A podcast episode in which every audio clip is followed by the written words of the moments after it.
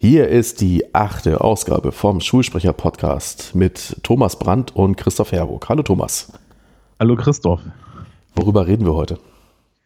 Ähm, nein, wir haben letztes Mal über Noten geredet und wir reden ein bisschen weiter über Noten, nämlich über schriftliche Leistungserhebung. Mhm. Das wird also eine Art Service-Sendung, so ein bisschen, weil, äh, ja, weil es ja direkt um die äh, Frage geht, wie wird denn jetzt sowas eigentlich bewertet? Was macht der Lehrer da? Mhm. Ja. Also ich erzähle dann auch gerne, wie, wie furchtbar deprimierend billig das ist, was ich da an meinem Schreibtisch verrichte, aber das da gucken wir mal. Genau. Ja. Ja, äh, du hast ja das Thema jetzt schon angeschnitten. Wie bewertest du denn Klausuren? Ähm, ich habe da so einen Würfel. Ähm, wie viele Seiten? Zwölf, zwölfseitig und ich ziehe eins ab, weil null Punkte muss es ja auch geben. Das ist gut. Mhm. Ähm, bevor, vielleicht, vielleicht, bevor wir mit der Bewertung anfangen, können wir ja von der anderen Seite kommen und erstmal so ein bisschen erzählen, wie man sowas baut. Auch gut. Mhm. Ja, auch gut. Ähm, weil das ist an bestimmten Stellen wichtig. Ähm, in Sozialkunde hängt im Endeffekt vom Bau der Arbeit direkt ab, wie gut die wird.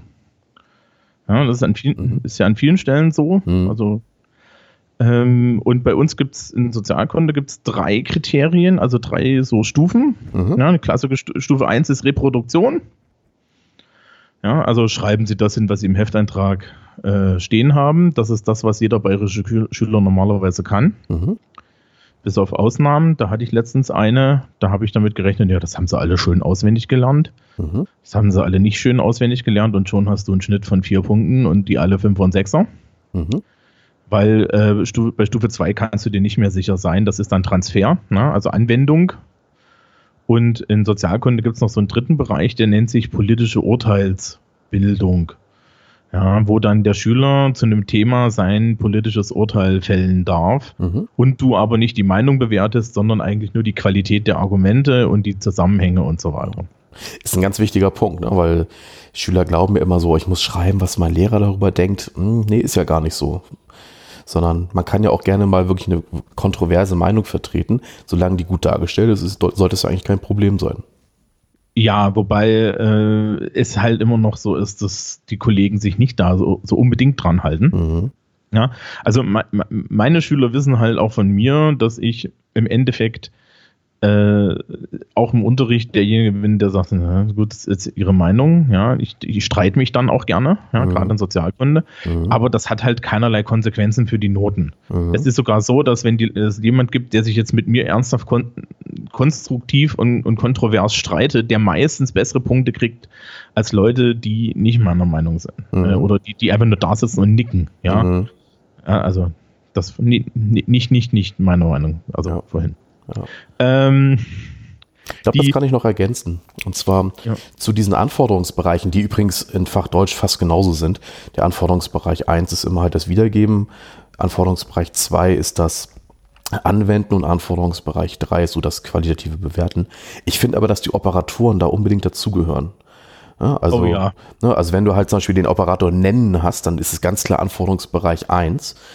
Wenn du meinetwegen den Anforderungsbereich 2 hast, dann ist es vielleicht sowas wie darstellen, erläutern, ähm, einordnen und Anforderungsbereich 3 wäre dann sowas wie erörtern, auseinandersetzen, überprüfen oder gestalten. Also das ist ja für Schüler auch immer wichtig zu wissen, was sie dann eigentlich tun sollen. Ja, äh, die, die werden auch bei uns den Schülern erklärt. Also ja, ich erkläre die dann vorher. Ne? Also es gibt halt, ja genau, nennen, ich kenne noch so erklären Sie, das ist mhm. das, was ich relativ oft benutze, äh, mhm. zeigen Sie und dann äh, für, für ne, beurteilen Sie ob mhm. und so weiter. Ja, ja. Und ähm, das ist ganz wichtig. Es sind übrigens, ist das bei euch auch so, bei uns sind W-Fragen tatsächlich verboten. Also das heißt, es wird immer gesagt, bitte keine W-Fragen. Ja, also eigentlich ist es bei uns immer so, dass ähm, die entscheidende Frage oder der entscheidende Teil der Aufgabenstellung immer mit dem Operator anfangen soll. Ja gut, ne, kann man dann immer noch machen, erklären Sie warum oder wie. Ja, okay, aber sowas wie erläutern Sie den Interpretationsansatz mit Hilfe von Beispielen. Das wäre halt ja, genau. gängig. Ne, weil das Problem mit W-Fragen ist dann halt auch, dass äh, die gerne mal zu Ja- und Nein-Fragen werden und dann ja. die Schüler keine Ahnung haben. Ja. Ähm, in Englisch ist es in Bayern an der Fachoberschule was ganz anderes. Äh, wir haben keine Operatoren und es geht ja um die Fremdsprache. Mhm. Also gibt es im Endeffekt erstmal so zwei große Bereiche, äh, die, du, die du hast. Das ist einmal immer das Sprachliche und dann das Inhaltliche. Ähm, die sind unterschiedlich ausgeprägt und bei uns ist es so, das Fachabitur besteht im Endeffekt aus einem Reading Comprehension Teil, also einem Leseverstehensteil und einem Aufsatzteil. So ein bisschen Pflicht und Kür. Ja, das Leseverstehen ist so äh, 3000 Wörter Texte, also meistens so drei Texte mhm. mit ähm, vorgefertigten Aufgabenformen. Es gibt also sowas wie Multiple Choice. Ja, und es gibt so offen, leicht offene Fragen zum Text und sowas. Und da muss der Schüler sehr genau reinlesen und die Schülerin auch ähm, sehr genau reinlesen, ja, muss Zeug zuordnen können und so weiter. So die, die Königskategorie ist zum Beispiel etwas, nennt sich Multiple Matching, ja, wo du dann bevorzugt zwei so Listen hast, ja, so eine Liste mit Personen, eine Liste mit Aussagen und dann musst du die einander zuweisen anhand des Textes. Mhm. Gemein ist, dass manchmal welche nicht dazugehören, manchmal gehören welche dazu und hinter wieder ändern wir die Aufgabenform ganz. Und solche Sachen. Gibt es denn auch Personen, die gar nichts sagen? Ähm, ja, oder es gibt halt Aussagen, die nicht zugewiesen werden können. Mhm, mh. Ja, und solche, solche Geschichten gibt es dann. Und ähm, dann Mediation zum Beispiel, ja, das ist eine Mediation hat man eingeführt, weil keiner mehr Übersetzungen haben wollte. Ja, mhm. was macht man? Man schreibt Mediation dran und dann verlangt man im Endeffekt eine Übersetzung. Ähm, das ist also eine, eine sinn, sinngemäß Über, Übertragung eines Stückes aus dem Text. Meistens wird auf Deutsch eine Frage gestellt, die dann auf Deutsch beantwortet werden muss. Und der Inhalt, der da, der da dann ins Deutsche übertragen werden muss, ist halt dann so die fieseste Stelle vom Text. Mhm. So die Kategorie ist das. Und auf der anderen Seite haben wir halt eigenständiges Schreiben, Textproduktion und da hast du eine Cartoon oder eine äh, Statistikbeschreibung. Eins von beiden musst du machen. Das ist total formelhaft, das ist wie Malen nach Zahlen. Also im mhm. Endeffekt hat, ne, hat das immer so eine Einleitung, Hauptteil, Schluss. Ja, und vorne, vorne kommt dann irgendwie, das ist ein Cartoon, in dem Cartoon geht es um das und das, dann beschreibst du den Cartoon, am Ende erklärst du den Witz. Ja, weil wir sind ja spaßbefreit und deswegen erklären wir Witze. ähm, bei der Statistik ist es ähnlich, ja. Also es gilt unter den Schülern immer so, dass die Cartoons einfacher sind. Das, da haben sie sich auch schon stark geschnitten. Ja, bei den mhm. Statistiken ist halt das Problem, dass sehr viele Leute keine Statistiken lesen können. Mhm. Ja, und einfach, dass sie einfach nur so Striche sehen und, hä, was soll das? Mhm. Äh, Gegend ist natürlich bei uns, wir haben einen Technikzweig, ne, und der Technikzweig, die wiederum kommen dann gerne mal an und sagen, ja, ich habe hab die Statistik übrigens auch noch nachgerechnet, die Zahlen stimmen nicht. Ähm, andere Welt. Ja. Und ähm, der Aufsatz. Und beim Aufsatz und bei der ähm, Statistik-Description und so weiter, dann habe ich auch feste Kriterien. Ja? Wie sehen die aus? Die ich dann, wie sehen die aus? Soll ich dir das jetzt so, so, so gleich erzählen? Dann fangen wir damit an, weil mhm, wir haben, glaube ich, mehrere Kriterien. Okay, also ähm, das gibt es tatsächlich vom Kultusministerium, gibt es eine Vorgabe, nach wie das ähm, bewertet werden soll. Da gibt es so einen richtigen Assessment Sheet. Das steht dann auf den ähm, Erwartungshorizonten fürs Fachabitur auch nur drauf. Die Bewertung geht nach dem Assessment Sheet von bla blub. Und jeder von uns hat das auf dem Schreibtisch im Endeffekt liegen. Ich habe das hier tatsächlich so in so einer gebundenen Form ja, als Zettel auf dem Schreibtisch liegen. Ich brauche es nicht wirklich immer, aber es ist da. Und im Endeffekt hast du so, so bei dem Descriptive Writing ist halt die Sprache wichtig. Wie gut ist deine sprachliche Aussage, weil inhaltlich ist jetzt bei den Cartoons und so nicht so viel zu holen. Und da hast du für den Inhalt drei Punkte und für den ähm, sprachlichen Teil sechs Punkte. Okay. Mhm. Und die grundlegende Struktur ist eigentlich immer beim Inhalt. Ähm, äh, die Vollständigkeit und äh, Vollständigkeit und Ausgestaltung. Also sprich, es gibt so drei Punkte, ist halt ausschließlich relevante Aspekte. Ja, Hauptaussage ist vollständig erfasst und durchgehend mit geeigneten Details untermauert. Es ist alles logisch und aufgabengerecht strukturiert und so weiter. Mhm. Ähm, beim Sprachen gibt es bei uns in Englisch jedenfalls, das ist dann, gilt dann auch gleich fürs Abi, äh, für den Aufsatz, gibt es so zwei wichtige Konstrukte, die man wissen muss als Lehrer. Das eine ist der sogenannte sinnstörende Fehler. Also sprich, es ist etwas, was der Schüler hinschreibt und was, kein, was der Engländer nicht mehr versteht. Das ist so die Definition. Mhm. Oh, was ist der klassische sinnstörende Fehler? Ähm, the whole world ohne W vorne. Ja. Also die Lochwelt. Achso, oder Yesterday I ja. became a dog. Mm, ja, das ist auch schon richtig, ne? I become a Schnitzel und so Zeug. Mhm. Ja. Ähm, ist, das sind auch so Klassiker. Meistens ähm, hast du heutzutage tatsächlich sinnstörende Fehler bei, ja, weiß ich nicht, kritischem Grammatikversagen im, im Satzbau. Mhm. Okay. Ähm, ja, und dann hast du auf der anderen Seite noch so eine Kategorie systematischer Fehler. Das ist immer so das, wo die Leute mich total hassen für, weil wir machen das Gegenteil vom Mathelehrer der Mathelehrer guckt ja bei Folgefehlern, ob das dann richtig weitergerechnet ist. Ja. Bei uns ist das so, einmal ist Zufall, zweimal ist ein, zweimal ist ein Muster, dreimal ist ein System. Ja. Also, sprich, wenn du, wenn du bei he is, ja, oder weiß ich nicht, hier, he, he do, ja, Drittpersonen S vergisst, ja. wenn du das einmal machst, ne, kriegst du von mir schon, kriegst du von mir schon eins auf den Deckel. Wenn du es zweimal machst, dann kannst du es nicht. Wenn du es ne, wenn du dann noch einen zweiten systematischen Fehler machst, also wo man dann sieht, okay, ja, der macht das immer falsch, also er hat die sprachliche Systematik nicht verstanden. Ja. Ja, oder sie.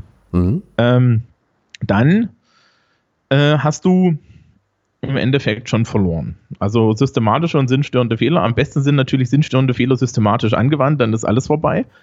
Ja. okay. Ähm, das ist aber immer noch die Hälfte der Punktzahl. Im sprachlichen Bereich gibt es dann noch so ein Ausdrucksding. Also beim Aufsatz hast du halt Inhalt, Sprache, Ausdruck. Mhm. Ja, mhm. Range heißt das, Ausdrucksfähigkeit. Mhm. Weil wir haben durchaus Leute, die ähm, ausdrucksmäßig katastrophal sprachlich richtig schreiben. Das ist dann sowas wie: This is a very important topic. This topic is very important. I think this topic is important. So Zeug, ja. Mhm. Ähm, ja, so Mickey Mouse Englisch im Endeffekt. Äh, und da kriegst du dann halt immer noch Sprachpunkte für, weil machst halt nichts falsch, kriegst aber keine Ausdruckspunkte für. Und das ist am Gymnasium hier in Bayern zum Beispiel nicht getrennt. Bei uns ist es aber dann im Aufsatz getrennt. Also du kriegst im Aufsatz 7, 7, 7, dreimal 7 Punkte. Mhm.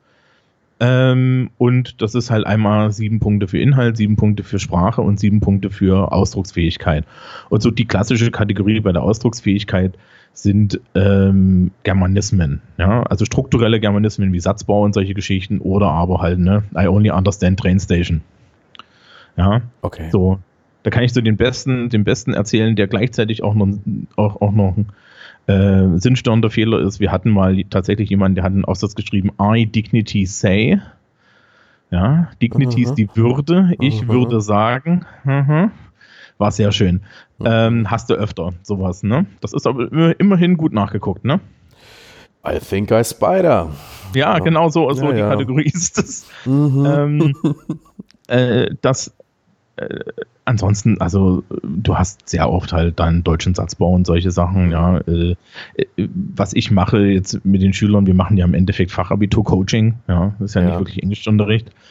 Ähm, ist halt zum Beispiel Leuten, die sprachlich schlecht sind, zu sagen, Leute, bitte kurze Sätze, ja, und dann heißt es halt einfach, aber richtig, weil für Inhalt kriegt ihr gute Punkte und für Sprache kriegt ihr gute Punkte. Ich hatte letztens erst wieder irgendwie, ich glaube vor ein oder zwei Jahren ist mir das sehr im Gedächtnis geblieben, äh, jemanden, der hatte halt ähm, äh, tatsächlich gute Ideen. Also man hat durch die, durch das schlechte Englisch durch die, die Intelligenz erkannt, ja. Ja. Aber ähm, das Englisch war halt schlecht, haben wir auch gesagt. Also bitte, bitte jetzt hier ja, in, intellektuell weiter auf Anschlag und sprachlich so gut wie möglich mit, mhm. mit möglichst kurzen Sätzen und dann kommst du da halt an. Mhm. Ja, und ähm, was, was du halt machst, ist im Endeffekt so, ich habe so bestimmte Grundregeln. Ähm, es gibt in diesen Zetteln, die, die wir da ausgeteilt bekommen haben, gibt es so eine dicke schwarze Linie, die anzeigt, wo der Fünfer beginnt. Okay. Mhm. Ja, das, ähm, bei, beim Descriptive Writing ist es beim Inhalt unter zwei Punkten, also zwischen zwei und eins ist die Linie und beim, beim, äh, bei der Sprache zwischen drei und zwei.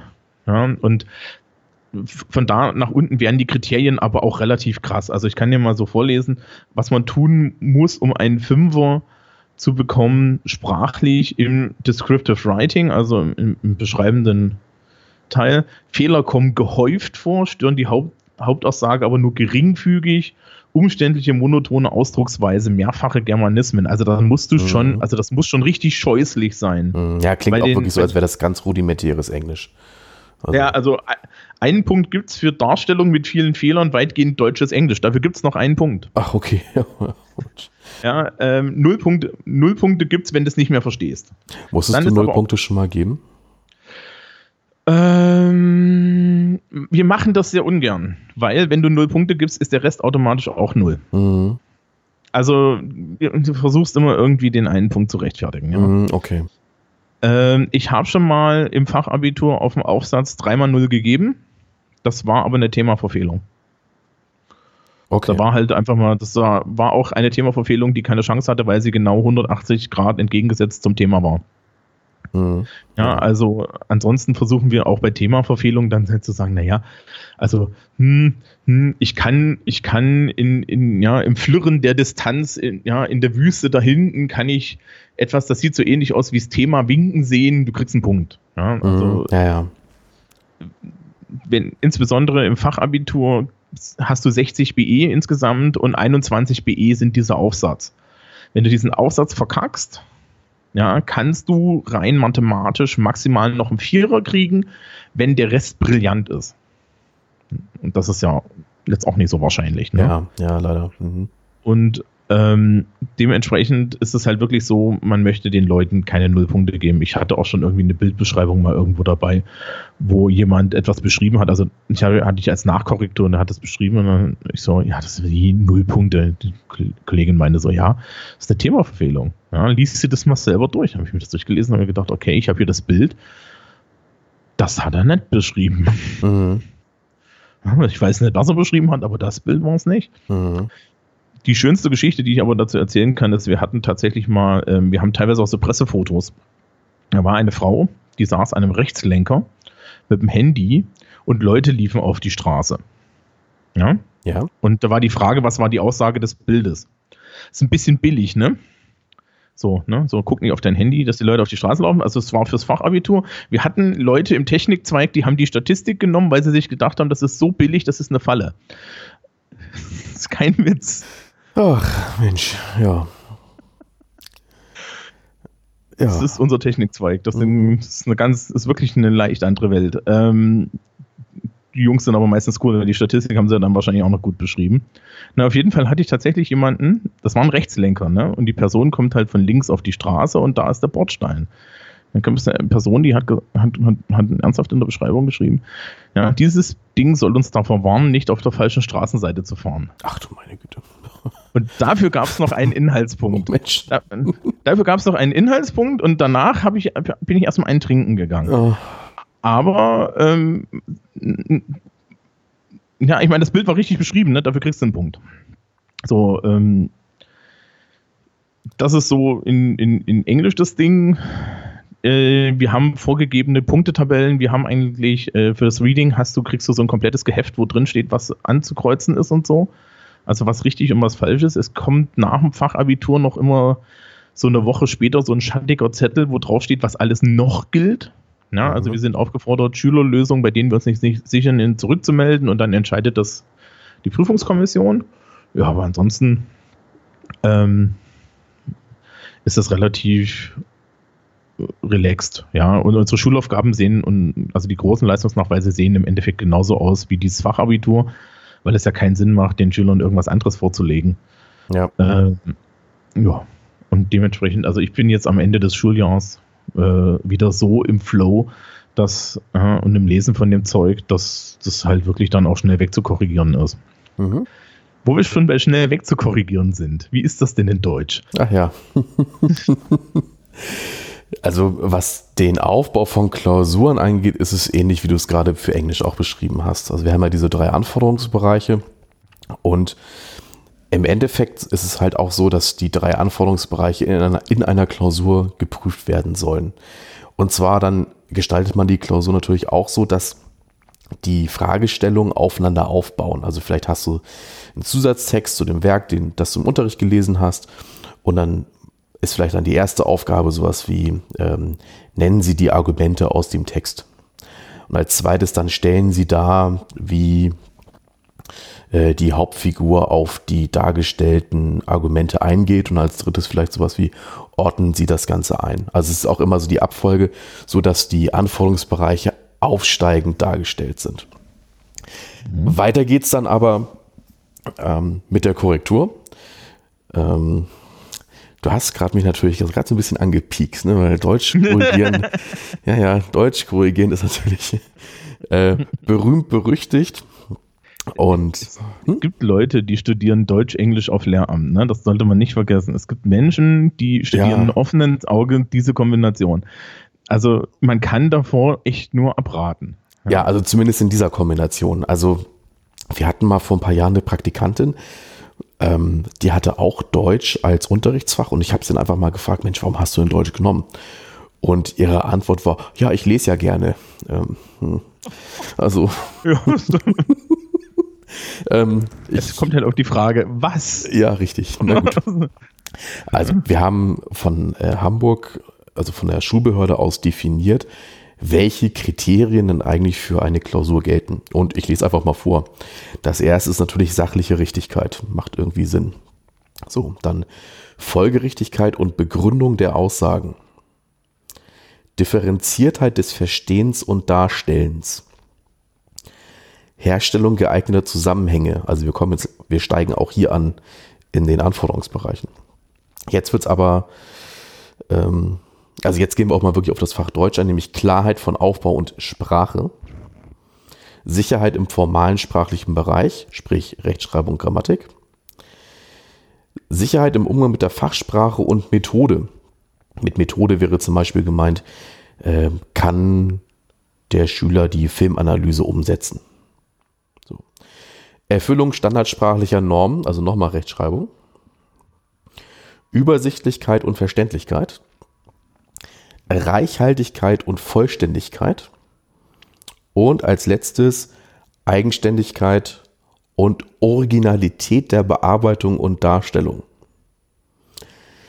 So, das soll also alles in der Klausur irgendwie ähm, prüfbar sein. Und das Schöne ist nämlich auch, die Formulierung von der Behörde ist, es gelten folgende Bewertungskriterien. Also nicht sie können gelten, sondern sie gelten.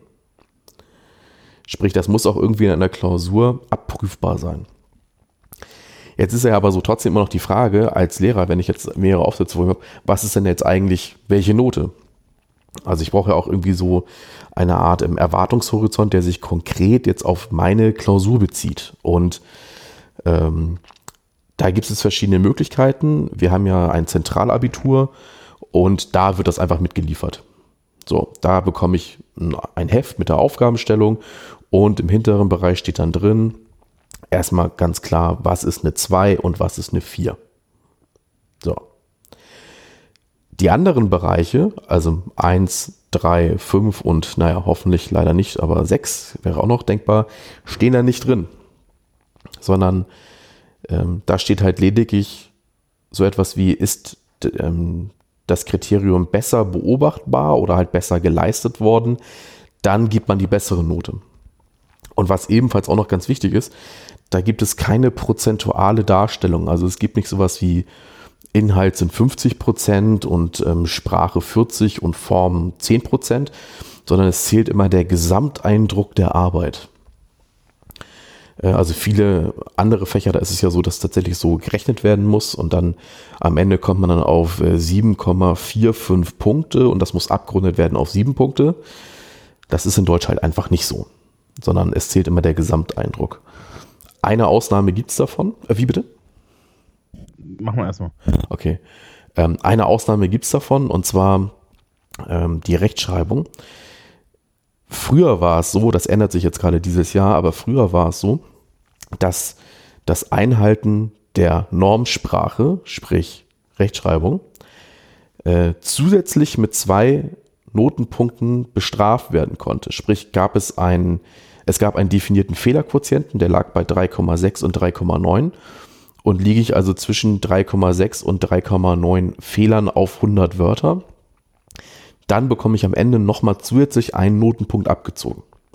Liege ich bei 3,9 oder höher, dann bekomme ich sogar zwei abgezogen. Sprich, aus 10 Punkten können 8 Punkte werden, außer 2 minus wird eine glatte 3. Das ist aber noch relativ nett eigentlich. Ja. Das gibt es nicht mehr. Das gibt es jetzt nicht mehr, sondern das soll jetzt in den Gesamteindruck mit einfließen. Ah, sehr schön. Oder auch, wir haben festgestellt, dass die Leute im Schnitt zwei Punkte verlieren Mhm. und ähm, haben dafür gesorgt, dass das nicht mehr passiert. Ja. Also, wa- was mir da natürlich auffällt, ist der Gesamteindruck der Arbeit. Ne? Das, also, das klingt jetzt erstmal so, als, als, als liest du das und dann setzt du dich danach hin und denkst, du, "Mm, Ja, ja, das Orakel wird befragt und ähm, am Ende ploppt eine Note bei heraus. es fühlt sich nach einer 3 an. Ja, ja. Nee, also eine Sache ist auch noch ganz wichtig und zwar die Art, wie man korrigiert. Ähm, wir sollen, und das ist wirklich auch ähm, in der Abiturrichtlinie festgehalten, nicht einfach nur ähm, eine Fehlerkorrektur machen, sondern wir sollen auch hinschreiben und halt oder halt durch Zeichen bemerkbar machen, wenn etwas auch herausragend gut gemacht wird. Also wenn zum Beispiel das eine logische Struktur ist, wenn die Argumentation vielfältig ist, wenn eine gute ähm, Argumentationskette oder wenn der, wenn der Ausdruck gut ist, dann soll man das halt auch geltend machen. Und so kann man sich schon so ein, ein Gesamtbild zusammenfügen. Das klappt schon irgendwie. Ja, ähm, im Abi auch. Ja, gerade im Abitur. Okay, weil bei uns ist es so, ich muss positiv korrigieren, also ich muss immer auch die richtige Antwort hinschreiben Mhm. und äh, was ich in Englisch nicht mache, das machen viele Kollegen, das finde ich nicht so toll, ist ähm, die, in, an Rand diese, diese Kurzbemerkung schreiben. Also die haben dann immer Word Order, Construction, bla blub. Mhm. Das finde ich, das finde ich nicht so gut, weil ähm, das meistens nicht ganz klar ist. Ja, also, weil ein Word-Order-Fehler kann gleichzeitig auch ein Rechtschreibfehler sein, der kann noch sonst was sein. Und das bringt den Schülern überhaupt nichts, wenn, wenn sie da die ganzen Kürzel am Rand haben. Mhm. Ich habe dafür meine eigenen Korrekturmarken, die bestehen aus einem großen G für Germanism, Mhm. ja, einem Ausrufezeichen. Da werd- sage ich den Schülern immer jedes Mal, wenn da ein Ausrufezeichen am Rand ist, müsst ihr euch vorstellen, dass ich beim Korrigieren gesagt habe, Alter! Ja, Ja. ähm, und dann gibt es das Ausrufezeichen im, in, in einem Dreieck. Das ist das Verbrechen an der englischen Sprache. Das sind dann halt solche Fehler, die man echt nicht machen soll. Mhm. Ja, also so Drittpersonen esse und sowas. Ja? Also so, so wirklich so Zeug, wo, wo du dir nach zwölf Jahren denkst, ey Leute, das kann doch wohl nicht wahr sein. ja. Ist übrigens ganz interessant. Anscheinend ist unsere Wut über Drittpersonen esse in die Vorschulen, ja, also die Leute, die da so uns die Leute liefern, äh, durchgedrungen, weil das können mittlerweile die Schülerinnen und Schüler alle. Mhm. Ja, das ist total spannend. Das ist kein Problem mehr. Vor drei, vier Jahren war das noch ein Problem. Das ist eigentlich weg. Ja, und ähm, dann geht das. Wir haben aber zum Beispiel bei den mündlichen Englischprüfungen gibt es auch einen Kriterienkatalog und dann prüfst du mit Kollegen, die halt auch sagen, ja, für dich, für, für mich war das jetzt hier, das war eine 3, das war eine 2, das war eine 2. Ja, und dann suchst du die Kriterien im Nachhinein raus. Ja. Ja, ich habe das für Deutsch mal rausgesucht. Also Mhm. ähm, ich zitiere jetzt absichtlich nicht aus den äh, Erwartungshorizont vom Abitur. Das ist nämlich auch nur dem Prüfungsausschuss vorbehalten. Aber ich habe mal so eine Art ähm, anonymisierte Zusammenstellung gemacht. Jeweils halt einmal für eine 4 und einmal für eine 2. So. Und das Ganze bezieht sich jetzt auf eine äh, Interpretation eines Textes. Angenommen, das wäre jetzt die Aufgabe. So, ich muss für eine 4 muss ich leisten ein im Ganzen noch nachvollziehbares Textverständnis. Im Detail gibt es Ungenauigkeiten. So. Im Ganzen noch funktionale Nutzung von domänenspezifischem Wissen, also sprich, man könnte auch sagen hier Fachwissen. Insgesamt noch eine akzeptable Deutung. Im Ganzen noch eine nachvollziehbare Struktur. Im Ganzen noch sprachliche, nachvollziehbare Klarheit einfache, sich wiederholende Lexik, also sprich Wortauswahl. Bei der sprachlichen Korrektheit würde man sagen sowas wie äh, Wiederholung von Verstößen. Fehler sind auf verschiedene Phänomene bezogen, also zum Beispiel Fehler in der Kommasetzung und Fehler in der Groß- und Kleinschreibung. Gelegentliche Beeinträchtigung von Lesefluss und Verständlichkeit. Also das wären so Aspekte, die für eine 4 sprechen würden. Ja, relativ viel im Ganzen. Ja, Ja, ja, genau. Also also da kommt auch wieder raus, dass man halt, wie gesagt, die Arbeit so im Ganzen betrachten soll. Ja, also so, wenn man, wenn, wenn man aus der Distanz draufblickt, ist es noch in Ordnung, im Detail ist es furchtbar. Ja, ganz genau. So für eine 2 sieht Ah, das natürlich zwei. schon mal anders aus. Ähm, nachvollziehbares, differenziertes Textverständnis, kleinere Ungenauigkeiten. Differenzierte Erarbeitung textkonstituierender Mittel in ihrem Wirkungszusammenhang. Stimmige Deutung mit kleineren Ungenauigkeiten. Eine schlüssige Struktur. Weitgehend überzeugende Gedankengänge. Oh, ganz ruhig. Weitgehend überzeugende Gedankengänge. Sowas. Sprachliche Klarheit, vielfältige Lexik. Kleinere Ungenauigkeiten beeinträchtigen aber die Gesamtleistung nicht. Die sprachlichen Fehler beziehen sich nur auf wenige Phänomene und kaum Verstöße gegen die Regeln der deutschen Sprache. Das wären dann so Aspekte, die für eine 2 sprechen. Ob das jetzt aber 11 Punkte oder 10 sind, also sprich eine 2 oder eine 2 minus, das ist halt immer noch die Frage. Und das macht, glaube ich, auch die große Schwierigkeit aus. Ich persönlich finde immer, es ist relativ klar, in welche Richtung eine Arbeit geht. Ob sie jetzt eher oben, in der Mitte oder eher unten anzusiedeln ist. Aber ob das jetzt sieben Punkte oder acht Punkte sind, ist halt wirklich immer eine Interpretationsfrage. Und das finde ich enorm schwierig festzustellen. Ja, also wir reden ja nochmal über, über mündliche Noten. Ich kenne mhm. das halt sehr von, von Referaten. Ja. ja. Aber auch bei Aufsätzen ist es eigentlich so, dass es bei Englisch Aufsätzen, wenn du dann so am Ende des Schuljahres bist, ähm, ich schreibe eigentlich die Punkte fast automatisch drunter. Also ich gucke da nicht jedes Mal auf den Zettel, mhm. weil das hat, ne, so nach sieben Jahren hat man es auch drin. Ja. Ähm, was ist, äh, nur kurz bei euch im, im Abitur und Fachabitur und so, gibt es noch nicht diese Kompetenzscheiße? Ähm, gibt's grundsätzlich. Bloß, das ist ja gerade eigentlich nichts anderes als das, was ich eben vorgelesen habe mit anderen Formulierungen. Ich meinte eher so in den Aufgabenstellungen, weil das klang jetzt alles noch Ach so. klassisch. Nee, nee, das ist noch relativ klassisch, das stimmt. Weil bei, bei uns kommt es jetzt langsam. Also ich habe jetzt hier die neuen Lehrpläne gesehen und dann mich erstmal tierisch aufgeregt. Ja, ähm, wir können immer mal über Lehrpläne reden, da rege ich mich richtig auf, aber der Witz, den wir dazwischen erzählen können, ist, die, die, wir haben, kriegen auch eine neue Schulordnung und die Leute, die die Schulordnung geschrieben haben, haben mit den Leuten, die die Lehrpläne erstellt haben, nicht geredet. Ja, klar, also das überrascht mich jetzt nicht. Ja, aber der Lehrplan ist kompetenzorientiert und in der Schulordnung steht drin, dass du Schulaufgaben schreiben musst und keine anderen Leistungsnachweise machen sollst. Also du sollst Epochenunterricht mit, wo am Ende ein Booklet rauskommt, machen mhm. und musst auch eine Schulaufgabe schreiben. Mhm. Weil das geht zusammen. Ja, du siehst mich nicht überrascht, also. Ach, ihr habt das auch. Naja, manch, manchmal fragt man sich schon, was das Ganze soll. Also, ähm, es gibt ja immer so diesen Satz, so, welche Sau wird dieses Jahr durchs Dorf getrieben? Ähm, ja, es könnte halt dieses ja. Mal die Kompetenz sein. Schauen wir mal. Ähm, naja, also das, das Spannende da ist ja, dass jetzt am Gymnasium zum Beispiel bei uns so, so dann auch so kompetenzorientierte Aufgaben gestellt werden. Also sprich, mhm. ähm, stellen Sie sich vor, Sie sind, äh, Sie halten eine Rede zum Jahrestag ähm, der letzten Bamberger Hexenverbrennung. Mhm. Ja, nehmen Sie folgendes Material, das ist dann gegeben und schreiben Sie eine Rede und der Schüler kriegt dann halt auch Punkte dafür abgezogen. Und die Schülerin, ich bin heute schlecht damit, ähm, ähm, kriegt dann Punkte da, dafür abgezogen, dass ähm, da keine Grußformel drin ist, wo ich mir dann immer denke, das ist aber auch hackbar. Ja, also ganz ehrlich, wenn ich da Schüler wäre, ich würde euch die Grußformel so schreiben, wie sie im echten Leben ist. Das mhm. wäre eine Viertelseite, die mhm. nur darin besteht, so meine sehr geehrten Damen und Herren, ja, liebe Eltern, liebe Schüler, liebe, äh, liebe, Ehren, äh, liebe Ehrengäste, ich begrüße mhm. ganz herzlich persönlich Herrn Bürgermeister, oh, äh, Herrn mhm. Bürgermeister Schmidt, ja, Frau Bürgermeisterin so und so, den Chef der Schule von nebenan. Ja, wir bedanken uns übrigens noch beim Catering, das dann später eröffnet wird und dann mache ich noch einen lauen Witz. Ja, und dann müsstest du das lesen. Ja, ja. Deswegen finde ich.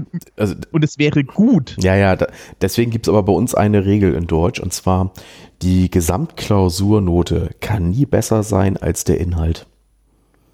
Ja, ja. also ich kann halt, ne, theoretisch könnte ich ja eine, eine, sonst eine Klausur einfach nur mit einem Wort ähm, beantworten, ne? Beur oder, mit, oder mit wenigen Wörtern. Ne? Beurteilen Sie, ob also ich, die Hauptfigur recht hat. Antwort, ja, hat er. Habe ich eine gute sprachliche Leistung? Ne? Ich habe mich gut ausgedrückt. Inhaltlich habe ich ein bisschen was geleistet. Ich habe das beurteilt. Ich habe es halt nicht begründet. Müsste eigentlich mindestens eine 4 sein.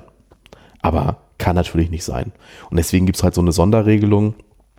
Die Gesamtklausur ist nicht besser als der Inhalt. Ziehst du eigentlich ab, wenn es zu lang ist? Nein. Also beziehungsweise, wenn die Klausur keine Vorgabe hat, dann nicht. Ähm, Äh, gut, es ist in Englisch halt die, der Vorteil. Wir haben 200 Wörter für den Aufsatz, 100 Wörter für das Descriptive Writing und die interne Regel ist 10% hoch und runter. Mhm. Und bei weniger als 20% schreibe ich nur noch drunter Not Enough Text Production, da gibt es gar keine Punkte. Mhm. Das mache ich normalerweise, gibt es immer so im Schuljahr einen, der in der Ex mal reinläuft und deswegen dann Fünfer in der Ex mitnimmt und dann äh, spricht sich das rum, dass ich das tatsächlich mache. Und danach passt das. Ich hatte letztens aber auch in der Schulaufgabe halt 400 Wörter und dann habe ich da auch mal kurz überall zwei Punkte abgezogen, weil es ist halt auch eine Kunst, sich kurz zu fassen. Ich finde, dass das sogar eine enorm schwierige Aufgabe ist, sich kurz zu fassen. Also wir haben so typischerweise in Hamburg immer eine Abituraufgabe, die nennt sich materialgestütztes Argumentieren. Sprich, da sollen die Schülerinnen und Schüler einen Kommentar schreiben. Und das ist begrenzt auf 800 Wörter. Die anderen Aufgaben sind nicht begrenzt. Und 800 Wörter für einen Kommentar ist gar nicht so viel, aber auch gar nicht so wenig. Und das einigermaßen zu treffen, halte ich enorm für schwierig. Wirklich, das ist, das ist eine Aufgabe ja, ne, ich finde das auch wirklich wichtig, dass die Leute halt mal auf den Punkt kommen. Das Spannende ist, wenn ich selber Englischaufsätze schreibe, ne, es gibt so einmal im Jahr gibt es mindestens einen, der um die Ecke kommt und mir sagt, ja, sie meckern hier die ganze Zeit. Mhm. Jetzt zeigen sie mir, dass sie das selber können. Mhm. Dann merke ich immer, dass 200 Wörter mir zu wenig ist. Ja, ja, klar. Ja? Aber ähm, gut, der Vorteil ist dann, ich kann halt sprachlich einfach mal auf einem Niveau agieren, dass ich dir da irgendwie in den, in, in, in den Hauptteil von dem Aussatz im Endeffekt zwei Sätze reinschreibe, da sind dann die 150 Wörter weg. Mhm. Aber ähm, da ist dann auch alles mit gesagt. Das ja. können dann die Schüler nicht. Aber die, die meistens, also wir haben gerade im, im, im Bereich so, so jetzt internationale Wirtschaft, Leute, die sind Fremdsprachkorrespondenten, die sind da auch sehr knackig unterwegs. Mhm. Ja. Ich könnte auch zu Deutsch noch ein paar Ergänzungen machen. Ja. Und zwar, wie läuft das Ganze in der Praxis ab? Ähm, wenn ich dann meiner, meine Tasche ausgepackt habe und den großen Haufen mit den Klausuren rausnehme. Äh, für mich ist es immer wichtig, sofort anzufangen und die nicht noch irgendwie so eine Woche mal äh, ein bisschen reifen zu lassen, sondern ich muss immer sofort anfangen. Ähm, und dann mache ich zwei Durchgänge. Der erste Durchgang ist immer rein auf die Form und die Grammatik und die Einhaltung der Standardsprache. Also sprich, ich korrigiere wirklich mit dem Rotstift und sitze daneben und äh, gucke ganz genau. Und da kriege ich immer schon so ein bisschen was vom Inhalt mit. Mhm. Aber ich kann schon mal sagen, so am Ende vom ersten Durchgang, da sind die Ränder ganz schön vollgeschrieben. So. Und dann ordne ich aber schon mal so grob ein, so ist das eine gute Arbeit, ist es eine mittelmäßige Arbeit oder ist das eher eine schlechte Arbeit? So. Und wenn ich dann alle durch habe, dann liegen die ja in so einer Art Reihenfolge. Ne? Also links liegen die guten, rechts liegen die schlechten, zumindest vom ersten Eindruck her. Und dann mache ich noch einen zweiten Durchlauf, der sich nur auf den Inhalt bezieht. Und ich fange mit der, mit der vermeintlich schlechtesten Arbeit an. Und ich gucke dann quasi immer, hat denn der nächste irgendwie was besser gemacht oder ist es so auf einem ähnlichen Niveau? Und dann arbeite ich mich quasi von den nicht so guten Arbeiten zu den guten Arbeiten durch und habe auch so immer, ja, nicht eine Vergleichsmöglichkeit, aber das ist für mich auch ein ganz wichtiges Gefühl und ich schaue, ob ich besser, ob ich da wirklich richtig liege. Und ähm, das ist so zumindest mein, meine Vorgehensweise. Dazu mache ich für die Schüler immer so eine so eine Art kleines Gutachten fertig. Also ich schreibe denen nicht was drunter, sondern die kriegen von mir mal einen extra Zettel, wo ich halt so wichtige Dinge zusammenfasse oder auch so Tipps gebe. Wenn jetzt mal eine schlechte Klausur hat, so was muss ich machen, um die nächste Note zu erreichen. Ne? Also ähm, und dann kriegt jeder immer so eine Art ähm, ja, Beiblatt und halt die Korrekturen, die neben dem Text sind. Machst du das ähnlich oder ganz anders? Ähm, naja, in Englisch hast du halt erstmal mehr, hast du ja verschiedene Aufgabenteile. Mhm. Also Reading Comprehension ist ganz klassisch korrigiert, Aufgabe für Aufgabe. Mhm. Ja, also das, das, ich weiß gar nicht, ob das so bekannt ist. Ich glaube aber, das wird allen so beigebracht. Man korrigiert als Lehrer immer die Aufgaben hintereinander. Da gibt es mhm. einen relativ einfachen Grund für. Der einfache Grund ist, man muss eine gewisse Vergleichbarkeit haben. Und wenn es jetzt Multiple Choice ist, gibt es da keine Probleme, weil das ist anzuhaken. Aber zum Beispiel bei so einer Mediation-Aufgabe, da gibt es ein, halt einen Lösungssatz, ne, den, den die Kollegen oder das, die Prüfungskommission da hingeschrieben hat in die Lösungserwartung. Mhm. Und ja, oder man selber auch mal und dann ähm, kriegt man die Schülerlösung und die Schülerlösung muss man dann eingruppieren. Und da kann ich halt auch halbe Punkte und so weiter geben. Mhm. Und das, wenn, wenn du dann einmal drin bist, also eine der häufigsten Tätigkeiten, die ich bei solchen Aufgaben mache, ist zurückzublättern, um zu gucken, ja, ob ich vorher den Leuten da für einen ähnlichen Verstoß oder für, für, für eine ähnliche Formulierung was abgezogen habe oder nicht, weil das muss gleich sein. Und wenn du jedes Mal die ganze Arbeit durchkorrigierst, musst, bist du ja wahnsinnig. Also das ist der Grund, warum man Aufgabe für Aufgabe korrigiert. Mhm. Ja, ist in Sozialkunde genau dasselbe. Also mhm. sprich, auch die Leute haben, glaube ich, immer so eine, so eine Idee, dass du diese Arbeiten kriegst und dann liest du jede Arbeit einfach von vorne bis nach hinten durch und dann steht da eine Note drauf. Nein, ich lese die normalerweise, nicht fünf Aufgaben, dann liest du halt fünfmal. Mhm. Ja. Deswegen hasse ich es übrigens auch, wenn die Kollegen, die machen gerne in den Schulaufgaben so Ein-Punkte-Aufgaben in Englisch. Da könnte ich immer Rabbel kriegen, ja. Mhm. Ähm, ja, und bei den, bei den schriftlichen Aufgaben ist es im Endeffekt so, das ist ein, also bei Schulaufgaben ist es ein Rutsch. Ja, äh, du korrigierst, äh, korrigierst halt, also ich korrigiere gleichzeitig auf Sprache und Inhalt. Ich habe aber auch maximal nur 200 Wörter. Ja, und wenn du dir unten noch nicht sicher bist, dann, äh, dann liest es nochmal.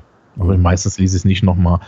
Äh, wie gesagt, ich habe jetzt so Rand, äh, Randzeichen, ja, so, ähm, ja, wenn da so diese, diese Ausrufezeichen aufploppen, dann weißt du eh Bescheid. Meistens gibt es auch einfach eine Stelle im Text, wo dann klar ist, das wird nicht mehr besser. Mhm. Ja. Ja, das also ist immer schlimm, ne? Wenn du so liest und denkst, so, oh, hau die den in noch einen Sargnagel rein. So, also, oh. Manchmal gibt es das. Ja. ja. Ja, naja, du, ne, ich habe ja vorhin erklärt, wir haben das mit den Sinnstirnen einen systematischen Fehler. Und wenn der zweite systematische Fehler äh, da war, dann wären es halt nicht mehr als vier Punkte. Mhm. Ja. ja es wären halt selten auch weniger als vier Punkte. Und wenn du, wenn du den Text anfängst, weißt du normalerweise schon, dass das mindestens diese vier Punkte werden. Also so, es ist wahnsinnig schwierig, mich davon zu überzeugen, dir was Schlechteres als ein Vierer zu geben. Es ist aber auch gar nicht so einfach, mich davon zu überzeugen, zum Beispiel die in den oberen Bereichen sieben Punkte zu geben oder so. Mhm. Da muss dann halt, und es ist wirklich den Leuten schon so passiert, aufgrund dieser Definition, dass ich Leute hatte, die haben 180 Wörter tolles Englisch geschrieben. Den letzten Satz in der Angst, den hatten sie überhaupt nicht gebraucht, der, hatte, der hat dem Ding nur geschadet. Irgend, irgendeinen kreuzigen, sinnstörenden Fehler und dann rutschst du von sieben Sprachpunkten auf fünf. Mhm. Ja, einfach nur aufgrund dieser Definition in der Tabelle. Ja, und das ist einfach mal katastrophal. Mhm. Ja, und da, das ist ja echt, denkst du so, das hat jetzt echt nett sein müssen. Mhm. Ja, und äh, das Interessante ist, das hat sehr viel mit Prüfungsstrategie zu tun und wenig mit der Fähigkeit der Leute eigentlich. Ja. Ähm, nee, und ich lese das meistens nur einmal durch ja, äh, und habe dann am Ende eine Punktzahl und wenn dann alle Punktzahlen überall draufgeschrieben sind, gibt es bei mir noch so den finalen Durchlauf, wo ich dann Noten draufschreibe und sowas.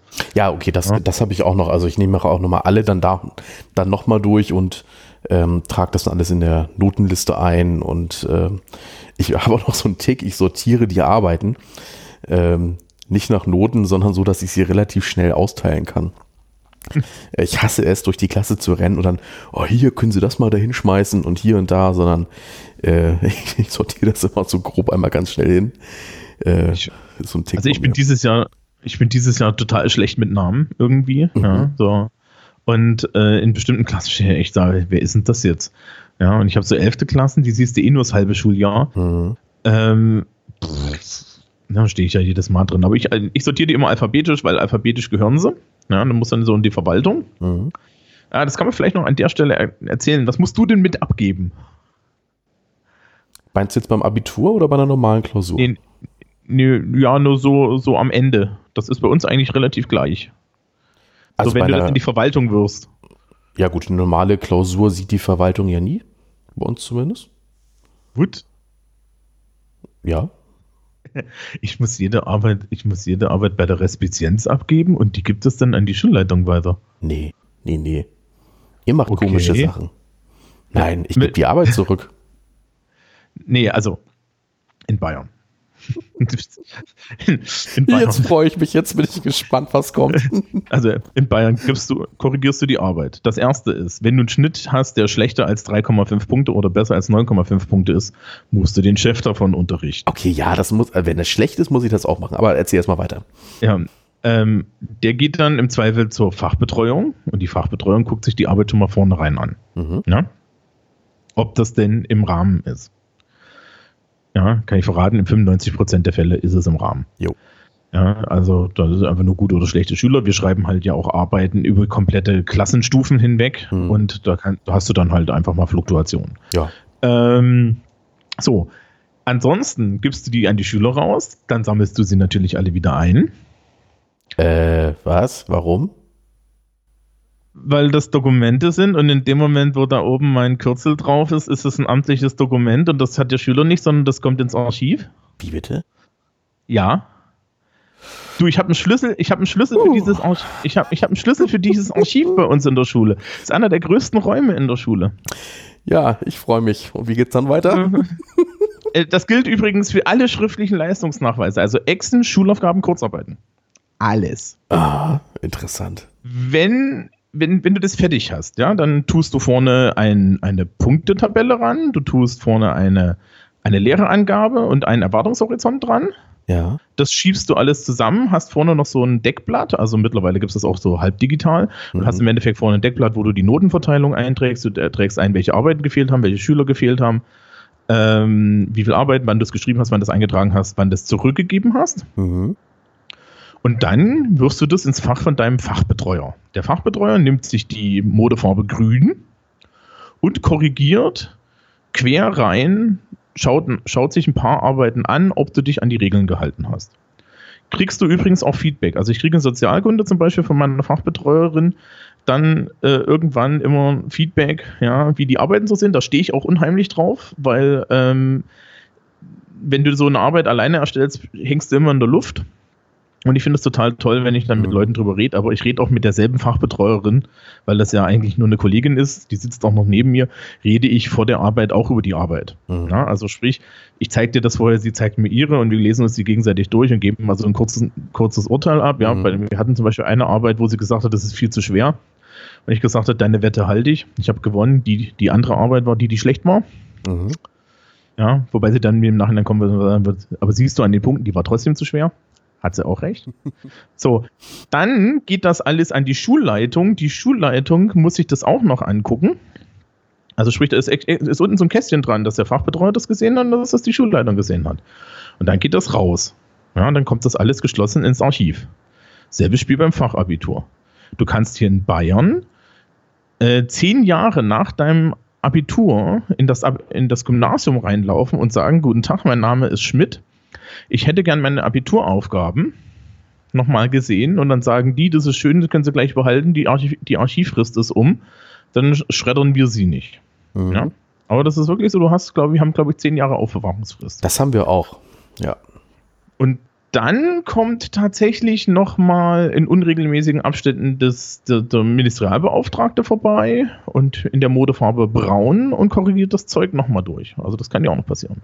Dass sie dann mal kommen und sagen, wir hätten einmal den kompletten, kompletten Jahrgang Englisch. Ja, und solche Späße. Also ist wirklich so Standard.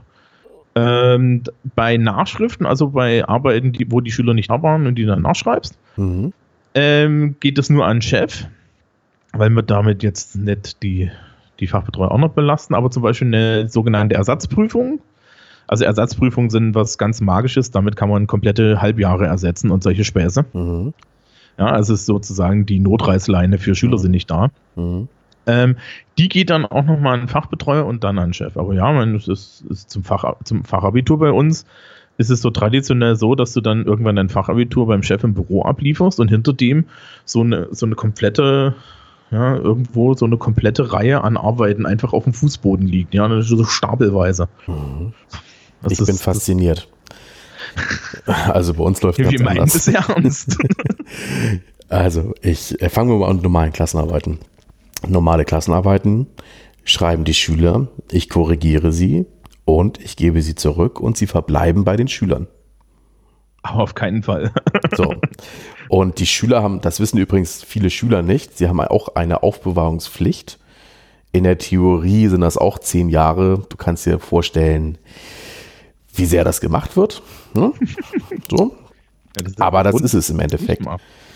Ähm, ist die Klausur nicht gut, sprich ein Drittel aller Noten sind unterm Strich.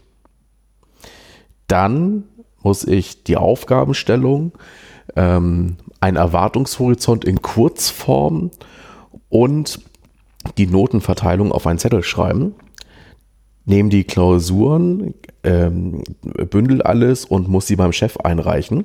Allerdings wird da nicht inhaltlich kontrolliert, sondern es ist eine reine zur Kenntnisnahme. Und der unterschreibt dann auf meiner Notenliste. Also hängt da auch einfach nur sein Kürzel dran, dass er es wahrgenommen hat. Und dann gebe ich die Klausur trotzdem zurück. Da passiert also nichts. Also ein reines zur Kenntnis nehmen. Ja, so. bei uns kann das auch mal eingezogen werden. Habe ich zumindest noch nie erlebt. Ich weiß auch ehrlich gesagt gar nicht, ob das geht, aber ähm, ich hatte schon wirklich schlechte Klausuren, da ist nichts passiert. So. Mm, Müsste ich mich mal schlau machen, ich weiß es nicht. Also mir wurde mal meine, die erste, erste Ex, die ich an der Forst geschrieben habe, die wurde mir eingezogen, weil ich den falschen Punkte, ich habe durchgehend den falschen Punkt, die falsche Punktetabelle okay. diesen Punktetabellen benutzt. Okay. Und da, da, wurde mir. Das macht aber irgendwie Sinn, ne? Sehr selten. Ja, ja das. Ja. ja. Gut, also dann kommen wir mal zu einer anderen. Ähm, kommen wir zum Abitur.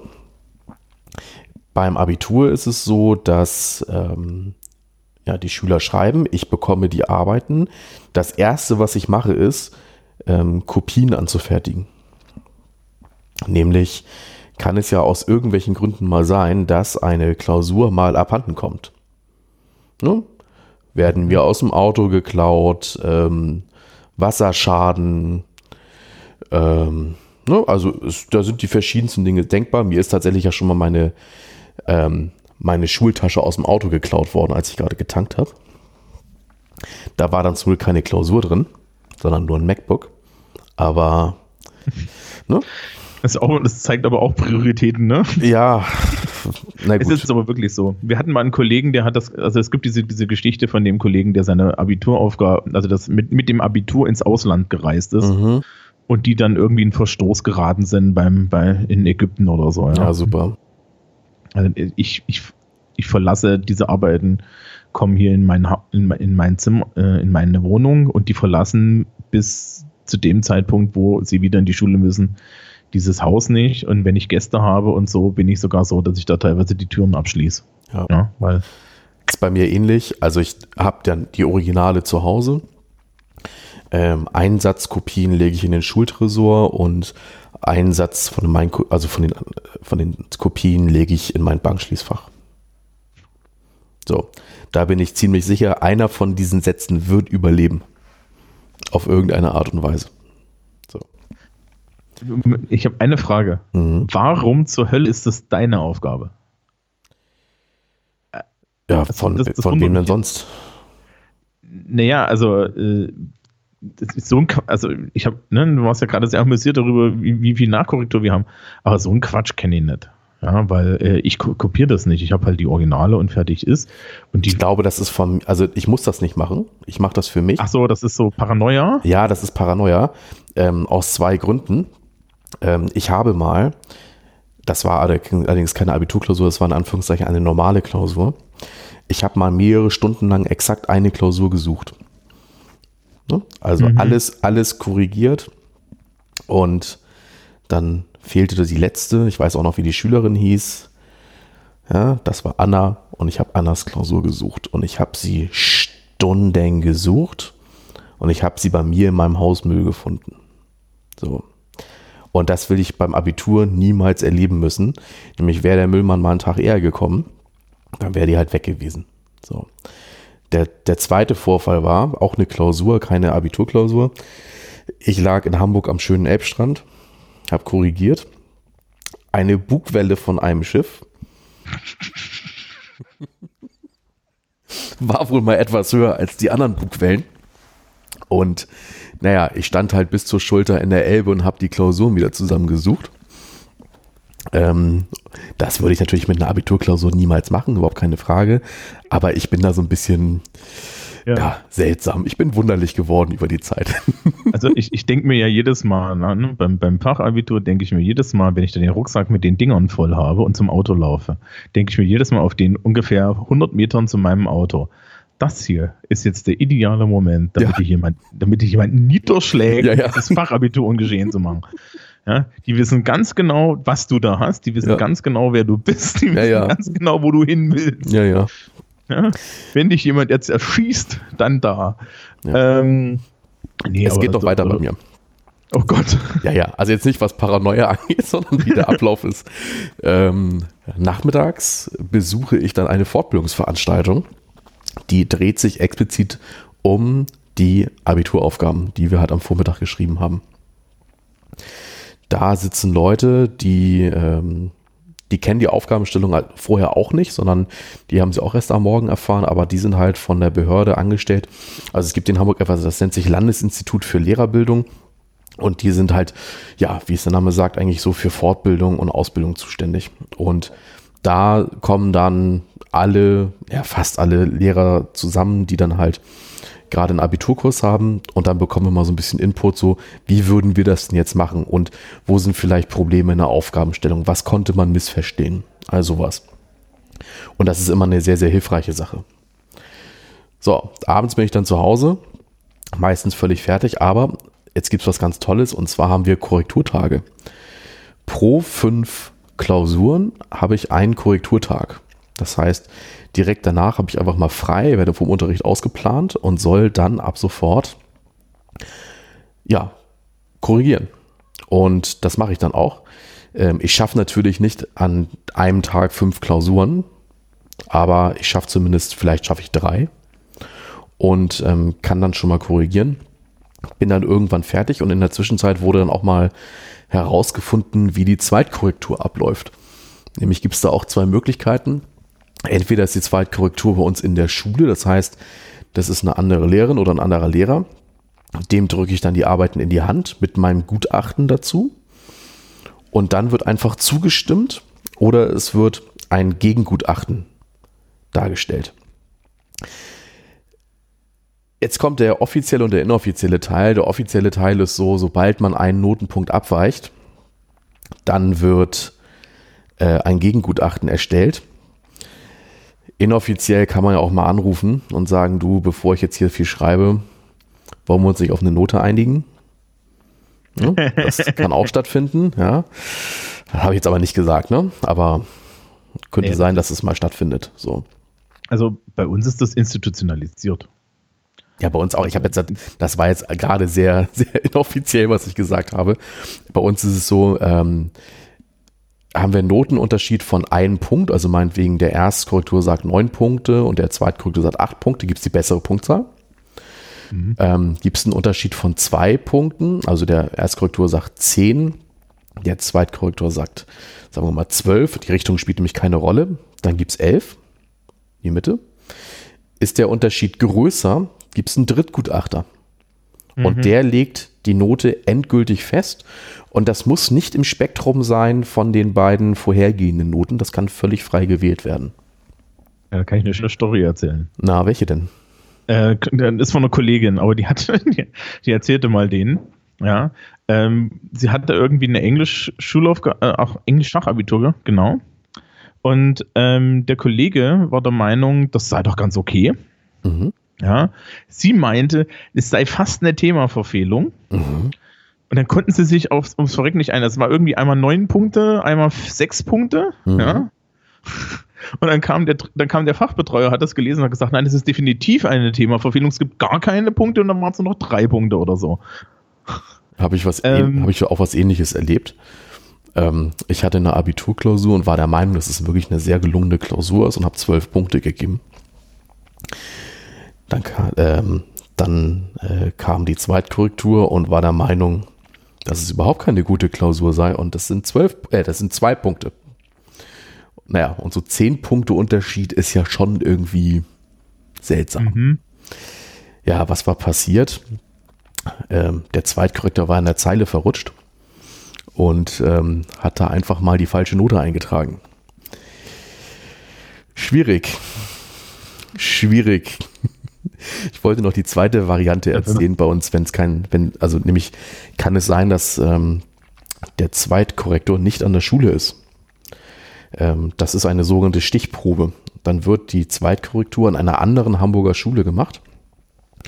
Da werden die Originale also eingesammelt. In Hamburg in einem, also das ist auch ganz witzig, die karren die Klausuren an einen Ort und machen die Tür zu und da kommt so lange keiner raus, bis die Pakete für die, für die Zweitkorrekturschulen geschnürt sind. Damit da einfach auch nichts durcheinander kommen kann. Und dann. Du denkst, wir haben eine Anderwaffel. naja, und dann ähm, findet das halt genauso statt. Ähm, dass da halt auch entweder dem Erstgutachten zugestimmt wird, dann unterschreibt man das einfach, oder es wird ein Gegengutachten erstellt, oder halt in Teil 2 kann auch ein Drittgutachter da reinkommen. Ähm, ist meines Erachtens nach nicht gar nicht so schlecht, um halt so eine gewisse Vergleichbarkeit in den Noten zu haben und halt auch, damit es keine Mauschelei geben kann. Von daher ist es gar nicht so verkehrt. Aber eine Sache muss man da halt sagen, wenn ich Zweitkorrektor bin und ich habe halt die Möglichkeit, ich stimme einfach nur dem Erstgutachten zu. Dann habe ich vielleicht einen Arbeitsaufwand, naja, Klausur einmal lesen, äh, mir Gedanken über die Bewertung machen und dann noch das Gutachten einmal unterschreiben mit allem drum und dran. Ich weiß nicht, da bin ich ja unter einer Dreiviertelstunde locker durch. Wahrscheinlich sogar viel schneller. Muss Technisch ich, gesehen musst du die Klausur dafür nicht mal lesen. Ja, ja, richtig, das hast du jetzt gesagt. Ich wollte das jetzt bewusst nicht sagen. ähm, naja, bin ich jetzt anderer Meinung, muss ich die Klausur sehr genau gelesen haben, sehr genau beurteilt haben und ich muss ein Gegengutachten schreiben. Das ist erheblich höherer Aufwand. Aha. Ne? Mhm. Ich lasse das mal so unausgesprochen jetzt im ja, Raum okay. stehen. Okay. Wie ist, denn, wie ist das eigentlich bei euch vor dem Fachabitur? Also ich muss vor dem Fachabitur frühs um halb sieben in der Schule sein, also mhm. halb acht. Ja? Mhm. Um neun schreiben wir, halb acht muss ich da sein. Mhm. Und dann wird vor mir feierlich ähm, die, äh, äh, die Umschläge, der Umschlag mhm. geöffnet und der Chef ja, macht das auch wirklich vor unseren Augen, dass, dass wir sehen, dass er da das Siegel bricht und so. Mhm. Das ist alles versiegelt. Mhm. Wir, wissen, wir wissen als Lehrer nicht mal, zu welchem Zeitpunkt die Arbeiten in die Schule kommen. Mhm. Fragen, fragen mich immer wieder Schüler, ich weiß es echt nicht. Mhm. Ähm, und dann kriegen wir die Aufgaben vorher. Krieg, Darfst du vorher reingucken? Ja, es ist fast genauso. Also wir treffen uns nämlich nicht um halb sieben, sondern um sieben. Aber der Rest ist absolut gleich. Also wir treffen uns dann in einem Raum. Das ist in der Regel halt der Raum von unserem Abteilungsleiter fürs berufliche Gymnasium. Und okay, vielleicht ist es nicht so feierlich, aber er macht vor unseren Augen wirklich den Umschlag zum ersten Mal auf. Und das kannst du halt wirklich an dieser Versiegelung immer sehen. Dann können wir einmal kurz in die Arbeiten auch reingucken, aber ähm, das ist es dann auch wirklich. Ja, nee, wir haben da schon ein bisschen, also wir haben relativ gesehen länger Zeit. In Englisch brauchst du auch nicht so viel, weil es halt alles sehr starr vorgegeben ist. Ich mhm. weiß, dass die Mathe-Leute zum Beispiel, die Mathe-Leute müssen bei uns äh, die Aufgaben raussuchen. Also es gibt halt mhm. zwei Bereiche und zu jedem Bereich gibt es zwei Aufgaben und nur mhm. eine davon wird bearbeitet. Und das dürfen die Lehrer selber für ihre Klassen entscheiden.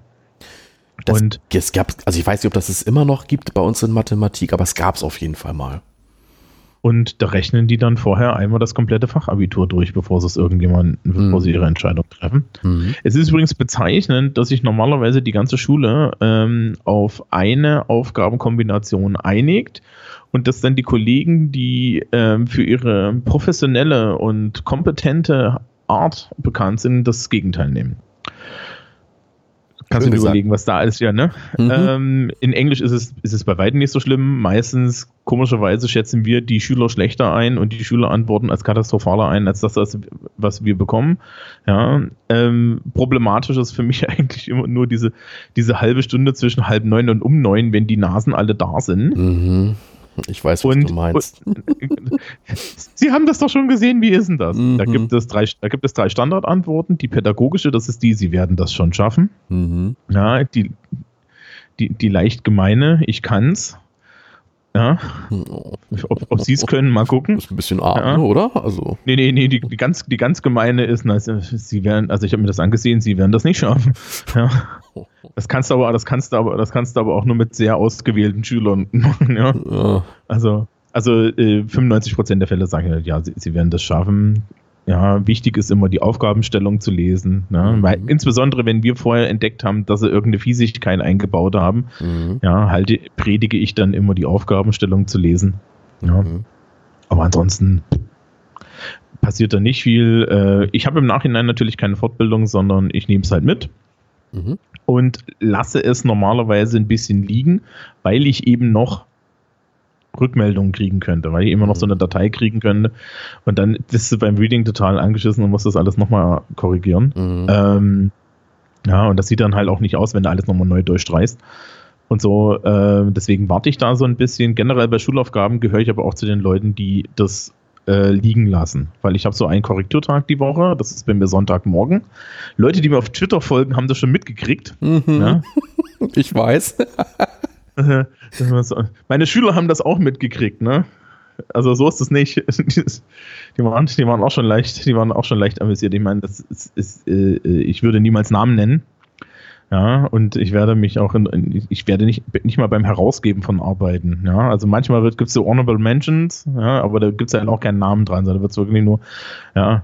Und es gab Menschen hier im Raum, die haben XY geschrieben, mhm. weil fragen sie mich nicht. Mhm. Ja, und dann gucken sie sich schon immer alle um, wer es gewesen ist, aber ich werde das nicht verraten, das ist, das ist nicht meine Aufgabe. Mhm. Ähm, und äh, da ansonsten, ja, ich fange halt, ich mache halt Sonntagmorgen normalerweise. Mhm. Ich kriege übrigens keine Korrekturtage, das ist aber meistens auch nicht nötig, weil uns ja dadurch, dass wir nur 13, 12., 13. Klassen haben und ganz wenig 11. und noch weniger 10., im Endeffekt so viel Unterricht wegfällt, dass ähm, ich eh genug Zeit habe. Also dieses Jahr habe ich noch vier Unterrichtsstunden übrig. Selbst wenn der Stundenplaner mich nicht mag, habe ich einen, einen, Tag in der Woche frei. Mhm. Und wir schreiben vor den Pfingstferien und das sind ja in Bayern zwei Wochen und das heißt, du korrigierst eh in den zwei Wochen. Okay. Also, also dieses, dieses Märchen im Übrigen, dass Lehrer in den Ferien frei haben, das kann ich nicht, nicht immer nachvollziehen, weil ich korrigiere in 50 Prozent der Fälle in den Pfingstferien Fachabiture. Mhm. Ne, das ist immer noch sehr relaxed, also ich würde jetzt nicht weinen. Ja, ich sitze dann auf meiner Terrasse und äh, ja, lese dann das Zeug. Ja, Aber das, das wollte ich dich fragen. Wie lange brauchst du ungefähr für eine Klausur? Für eine Arbeit. Mhm. Oder jetzt. Für, ja, also man kann für, jetzt sagen, so für, für eine Satz. Arbeit oder für einen Satz jeweils. Also eine Arbeit ist schwierig, aber in Sätzen kann ich das beantworten und du wirst mich gleich überhaupt nicht mehr mögen. Ähm, Reading drei Stunden. Von vorne bis hinten, alles. Wie viele ja, so Schüler sechs, ungefähr so? 25 bis 30. Okay. Normale äh, Klassengröße also. Genau, normale Klassengröße. Meistens sind unsere Klassen kleiner, also gehen wir sagen wir mal so 20 bis 28 oder so. Mhm. Ja, 28 ist schon viel, haben wir selten. Mhm. Ähm, Reading drei Stunden oder so, Vormittag. Ja. Mhm. Und da bin ich aber auch durch und da stehen dann überall die Punktzahlen drauf. Ne? Das mhm. sind dann irgendwie sechs oder sieben einzelne Aufgaben. Je nach Aufgabenform bist du relativ fix dabei. Ne? Multiple Choice ist jetzt nicht wirklich was, was dich auffällt. Multiple Choice bist du durch die, die, die 25 Arbeiten bist du in einer halben Stunde durch. Mhm. Wenn es viel ist, ne? Viertelstunde, wenn du warm bist. Gerade beim Fachabitur kennst du, da kenne ich irgendwann den, den Erwartungshorizont auswendig, ja, weil du das halt nur korrigierst. Dann guckst, na, dann geht das halt im Endeffekt äh, relativ schnell.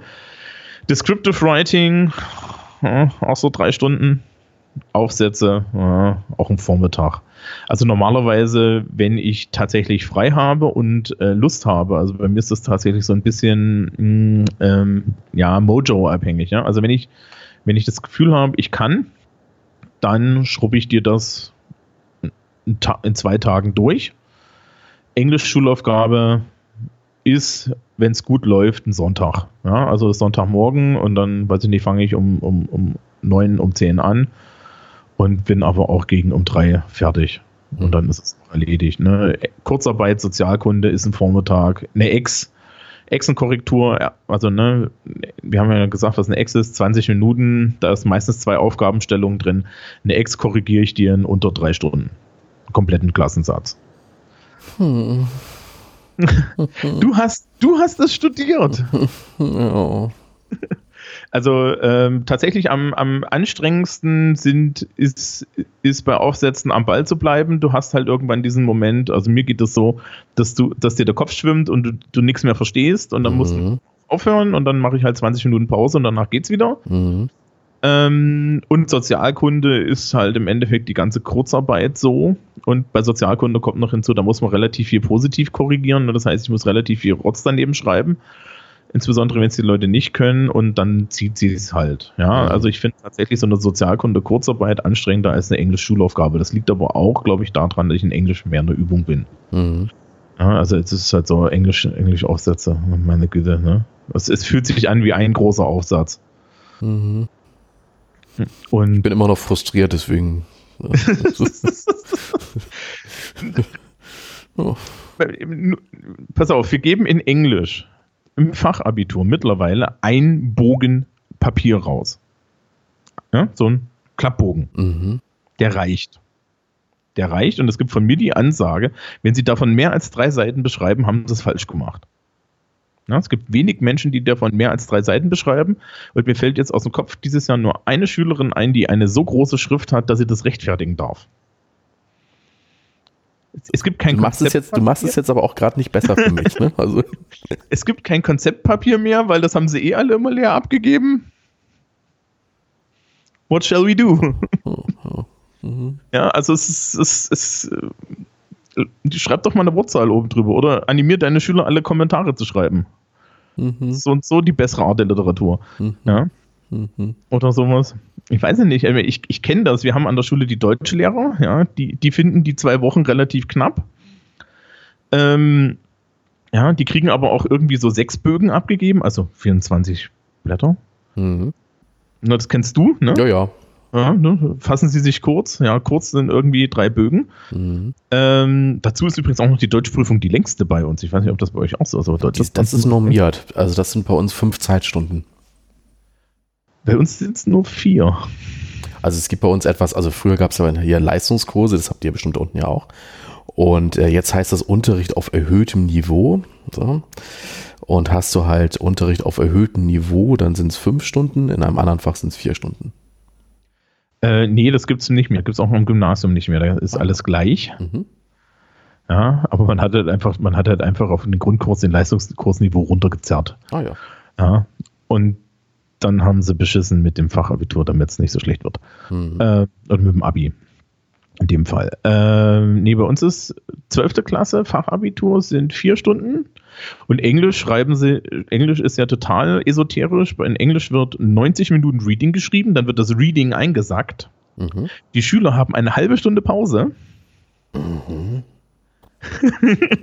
Heute ist wirklich hier der Clash of Cultures. Also. Und, aber das ist, es gibt echt nur, es gibt meines Wissens nur bei, bei den Fach, äh, bei den beruflichen Oberschulen. Nach der halben Stunde Pause kommen die zurück und dann kommt das Writing. Und normalerweise hat man ja auch so, Schüler dürfen früher und später gehen nach so und so vielen Minuten. Die Zeiten sind so kurz, dass es das nicht gibt. Also du hast halt eine Stunde Writing und vorher 90 Minuten Reading und dazwischen 30 Minuten Pause. Mhm. Und ich habe jetzt schon die letzte Schulaufgabe, die wir schreiben, die ist da so analog, die, die hat halt eine Pause von 15 Minuten drin. Und ich habe da gesehen, ja, das Problem ist halt, wie, wie bewältigt die Schülerschaft die Pause? die gute Idee ist, sich zu, zu entspannen, vielleicht frische was zu essen und so weiter. Genau, frische Luft schnappen. Müssen sie eh, weil wir entfernen sie alle aus den Prüfungsräumen. Mhm. Ähm, und die schlechte Idee ist, zu seinem Kumpel zu rennen und zu sagen, was hast denn du bei Aufgabe 2? Was hast denn du bei Aufgabe 2? Ja, oh Gott, oh Gott, oh Gott. Und hoffentlich kommt keine, hoffentlich kommt eine gute Statistik dran. Ich kann nur Statistiken. Ha, ha, ha, ja.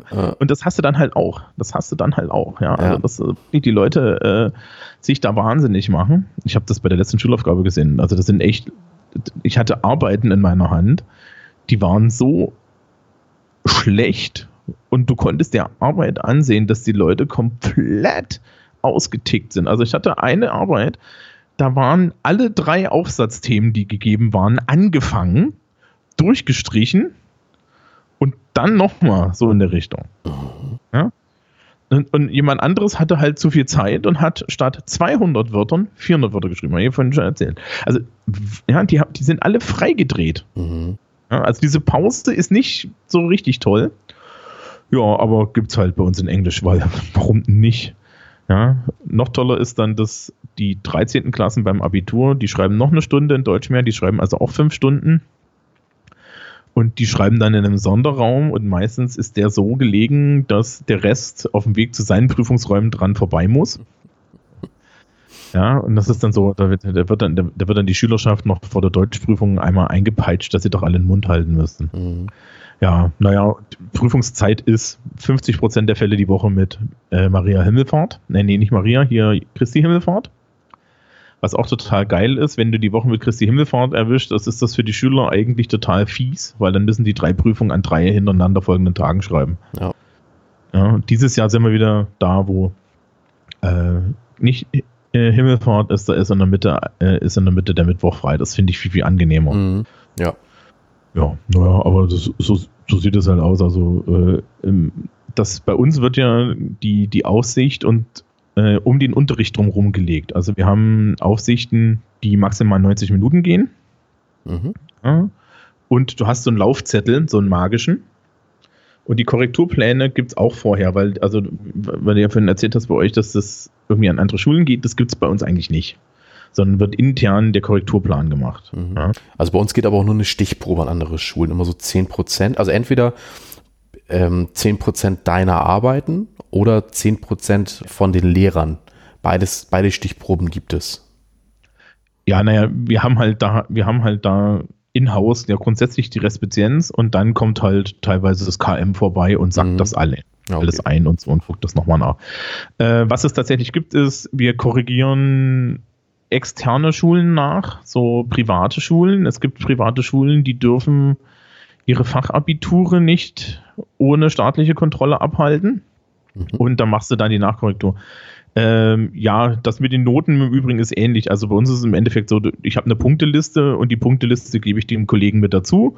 Dann schreibt er seine Punkte drunter und dann setzen wir uns von vornherein zusammen und mhm. ähm, klüngeln das halt aus in 95 Prozent der Fälle für den Schüler. Also es gibt eigentlich selten mal einen Fall, jedenfalls nicht in Englisch, wo das A nicht schnell geht und B, wo wir uns uneinig sind. Das ist aber auch so ein, hat direkt was mit der Fachschaft zu tun auch.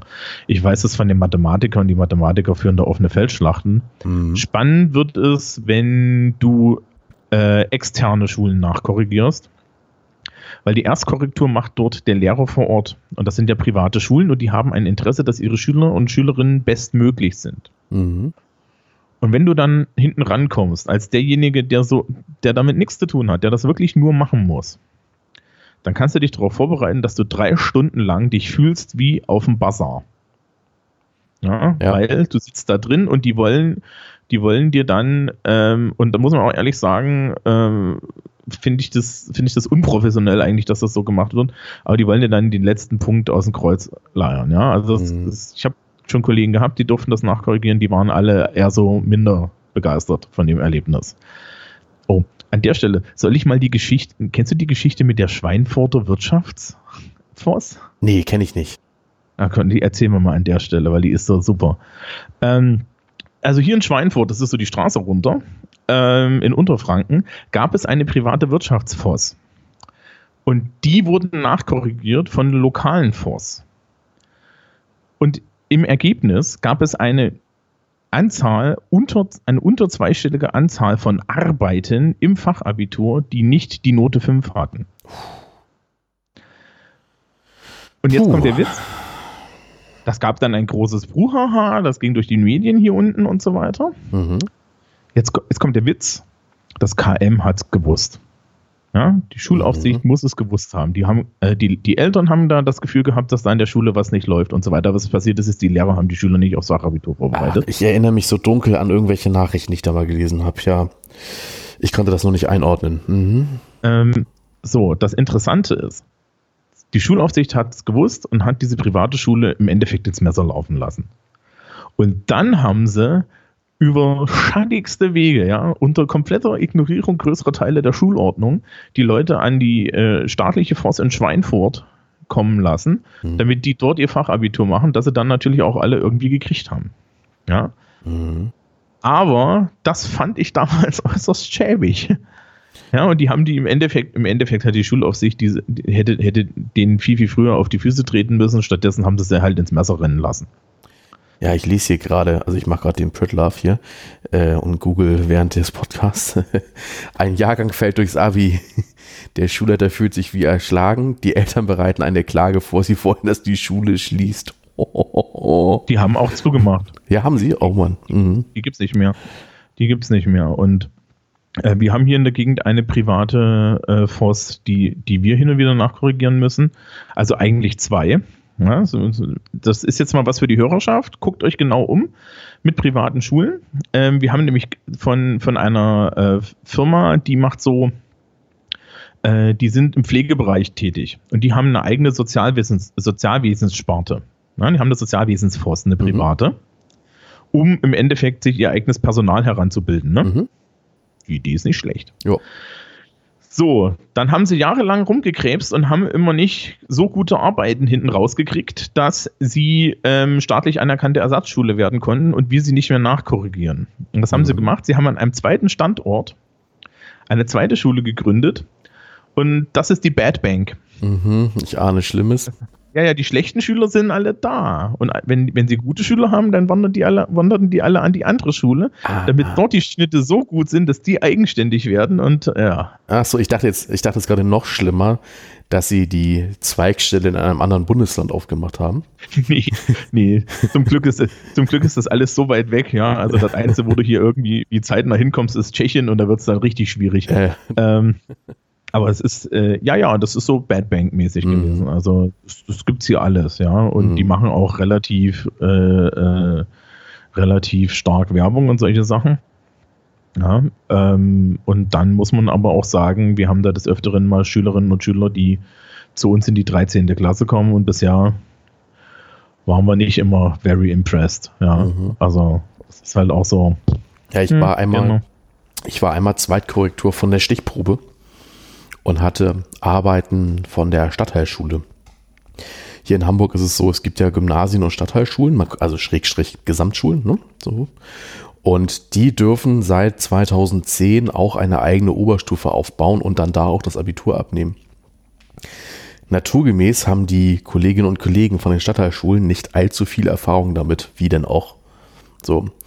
Und da war ich dann Zweitkorrektor und ich habe vorhin schon gesagt, ich muss nur Gegengutachten schreiben, wenn ich mit meiner Note abweiche vom Erstgutachten. Ich habe für jede einzelne Arbeit ein Gegengutachten schreiben müssen, aber halt teilweise bis zu fünf bis sechs Punkten unter dem Erstgutachten. Es war nicht gerade erfreulich. Mhm. Also du mit deinen Ansprüchen. Naja, ne? also ganz ehrlich, ich glaube, ich glaube, meine Schulleitung wird niemals ja, meine Wenigkeit da irgendwas nachkorrigieren lassen. Einfach aus dem einfachen Grund heraus, dass sie sich das nicht geben wollen, wenn ich mit meiner freundlichen Holzfäller-Attitüde da ankomme. Mhm. Weil ich bin da relativ eklig, wenn es um sowas geht. Ja, aber äh, das äh, ist aber bei uns aber anonym. Also sprich, ich, ich äh, gebe da ja einfach auch nur meine Gutachten ab und dann wird das irgendwie gematcht. Also ähm, ich, es ist noch nicht mehr erkennbar, welcher Lehrer das ist, weil das alles anonym läuft. Ja, es ist gut so. Ja. Das ist dann aber wirklich gut so. Ähm, nee, die äh, bei uns ist es relativ cool. Also, mhm. meine Fachschaft läuft halt und da hast du dann keine Probleme. Nee, ich habe jetzt noch, ich, was es auch noch gibt, ist dann übrigens, dass die Leute, die extern geprüft werden, die mündlichen Prüfungen bei uns machen müssen. Ja, die mhm. haben ja mehr die haben ja mehr mündliche Prüfungen, die müssen in jedem Fach mündlich geprüft werden. Mhm. Und dann ist das auch mal total lustig, weil dann sitzt halt äh, in einer Drei-Mann-Prüfungskommission eine Person von der Schule, die wir, die, die wir prüfen, und zwei von uns. Mhm. Also sprich immer überstimmbar, ja? Ähm, ja. And it's not nice. Mhm. Ja. Also, aber das ist dann halt auch, äh, äh, äh da, wie war das, die, die Aufgaben wiederum sucht dann halt die Lehrkraft auf, aus ja. für die mündlichen Prüfungen. Ne? Und dann, dann, dann ist es ist nicht toll, ja, diese, diese, diese ganze Geschichte. Und ähm, ich freue mich dann irgendwann, es soll ja noch seit Jahren eine Montessori-Force hier in der Gegend kommen. Und die müssen sich dann auch irgendwie. Ne? Dazu kommt im Übrigen, dass gerade im beruflichen Schulbereich bei uns durchaus so ein Konkurrenzdenken herrscht. Ne? Da geht es um Schülerzahlen. Bei uns auch. Weil, ne? Und ähm, dementsprechend ist das eine ganz schlechte Idee, uns Leute nachkorrigieren zu lassen, die uns technisch gesehen Schüler wegnehmen. Mhm. Ja. Weil, ja, also es gibt keine Weisung oder so, um das ganz klar zu sagen, aber es ist natürlich schon so, ähm, dass die, die Schulleitung, sagen wir mal, nicht unerfreut wäre, wenn, wenn die anderen schlechter wegkommen. Mhm. Aber es gibt da, also es gibt da wirklich keine Weisung oder so und das äh, könnte jetzt gemein sein und sagen, keine Sorge, bei dem, was man da so geliefert bekommt, braucht man meistens auch keine Weisung, ja. Aber ähm, es ist schon so, dass diese, diese ganze Konkurrenzsituation halt total doof ist. Ja. ja. Ähm, haben wir noch was? Ich habe auch gerade drüber nachgedacht. Also ich habe eigentlich meinen Teil untergebracht, den ich unterbringen wollte. Ja, ich habe auch so, so alles erzählt, was es von mir zu erzählen gibt dazu. Was machen äh, wir nächstes Mal? Ähm, ich, hatten wir nicht mündliche Noten gesagt? Ja, würde sich anbieten. Mhm. Ja, ne, also dieses Mal war es jetzt sehr, sehr, sehr konkret. Mündliche Noten ist, hm. Mhm. mhm. Da kommen wir dann auf den Würfel wieder zurück. Ja, ich habe einen mit bis zu 20 Seiten, also. Ich brauche nur einen zwölfseitigen. Hast du, hast, wieso gibst du mündlich was über zwölf Punkte? Nee, nee, nee, den, also wenn das über 15 ist, dann muss ich nochmal neue Würfel nehmen. nee, ich habe den, ich habe tatsächlich einen 20-seitigen Würfel, so für, also für was ganz anderes, nämlich um zufällig Schüler dran zu nehmen. Da gucke ich im Klassenbuch, die sind vorne ja drin mit Nummern und wenn sich keiner meldet beim Hausaufgaben vorlesen, dann wird ausgelost. Ah, na, da benutze ich ja, weil ich auch mal bis zu 30 Mann Klassen habe, ein adaptives Würfelsystem aus einem W10 und einem W6. ich bin Rollenspieler, ich kann sowas. Also, mhm. naja, der W6 ist halt eigentlich geteilt durch zwei oder den kannst du halt anpassen, dann kannst du auch durch drei teilen, dann hast du nur, dann hast du nur zwei Stellen drauf und dann kannst du im Endeffekt die Zehnerstelle würfeln. Mhm. Und der W10 ist die Einerstelle. So, das ja, Tolle ist, das Tolle ist, ich lasse das die Schüler würfeln. und auch, auch so für Abfragen und so. Und ich habe Klassen gehabt, die haben ein komplettes Schuljahr nicht kapiert, auch nach Erklärung, wie das Würfelsystem funktioniert. Ja. Insbesondere, weil es dann immer nur so ist, sich zu sagen, ja, sagen Sie mir, was der blaue und was der rote Würfel ist. Und dann sagt die dann irgendwie blau 6, rot 8. Ja, mhm. Guckst du so, das ist also die 28. Ja, sie. Mhm. Und wie kommen sie jetzt darauf? Ja, das war mhm. doch eine 68. ja, das ist total super. Also, es beschäftigt die Menschen sehr. Ja, schön. Ja. Kann Gut. ich also nur empfehlen. Also, nächstes Mal mündliche Noten. Mündliche Noten. Und dann schauen wir mal weiter. Erstmal vielen genau. Dank. Ja. Und bis demnächst. Bis denn. Tschüss.